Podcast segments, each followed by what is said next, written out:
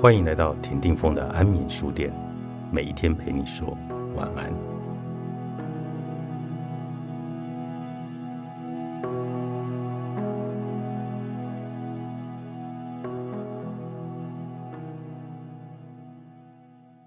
如果没有觉察到对自己的批判和自责，潜意识里长期依靠批判自己向前，可能会造成一些反效果。路易斯安那州的州立大学曾经进行了一项心理学的研究，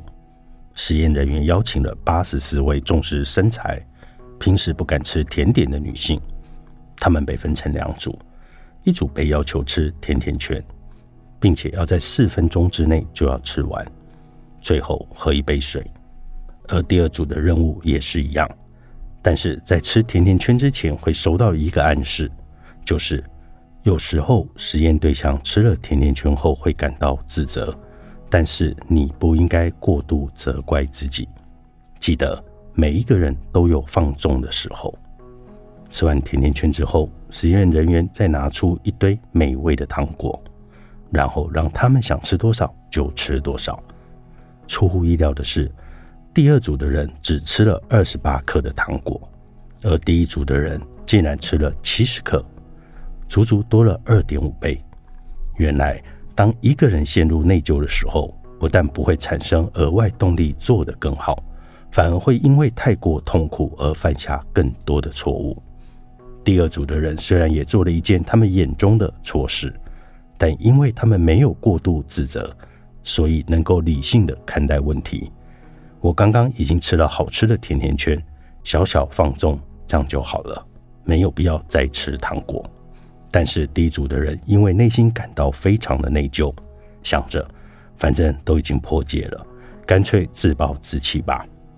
由此可见，过度自责不但无法解决问题，反而会使我们越陷越深。新兴的脑神经科学家也认为，父母对婴儿的大脑影响深巨。根据英国剑桥大学实验室进行的一项研究发现，当大人和婴儿望着彼此的眼睛时，脑波会同步。透过这样的过程建立起彼此的默契，而这也是婴儿拥有社会化能力的第一步。因此，我们从小就依赖向父母学习如何面对压力，发展人际之间的关系，如何在这个星球上生存，跟父母一起产生能量共振。而长大的整个过程中，不是只有心智在学习，身体也是在同步学习。如果人们在幼儿时期没有学会如何拥有安全感，如何调节自己的情绪，何时该启动战斗或是逃走的模式，神经系统里面系统扫描时，便会觉得周围充斥着威胁，所以身体上所有的功能都专注于管理压力。此时，婴儿时期的大脑就会陷入恶性的循环，不断接收来自各种不同的压力。婴儿的脑波。在多数时候都处于 delta 波里，而大人只有在熟睡时才会进入 delta 波。大脑在 delta 波的时候会进入学习模式，因此新生儿的大脑就像海绵一样，它会大量吸收各种知识。我们也提到了，大脑在两到四岁的时候会进入下一个发展阶段，也就是所谓的西塔波。大人被催眠时也会进入西塔波。在这个状态下，孩童的内心深处连接着是想象力，但仍无法区分和理解自己与他人之间的差异。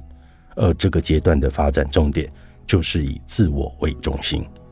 因此，当孩童无法理解家人和其他人的感觉和观点时，很容易与自己的感觉混淆，甚至在感受到他人负面情绪的时候，也误以为是自己的感受。如果孩童的身体、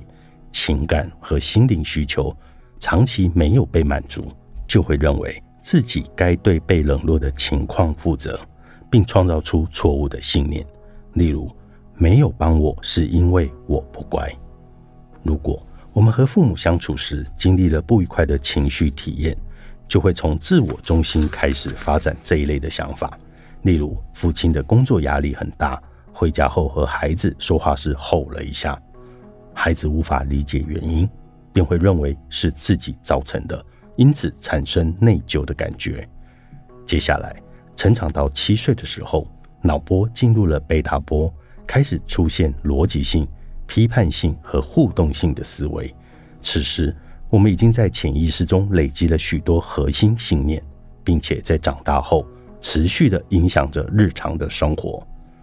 如果你是家中的老大，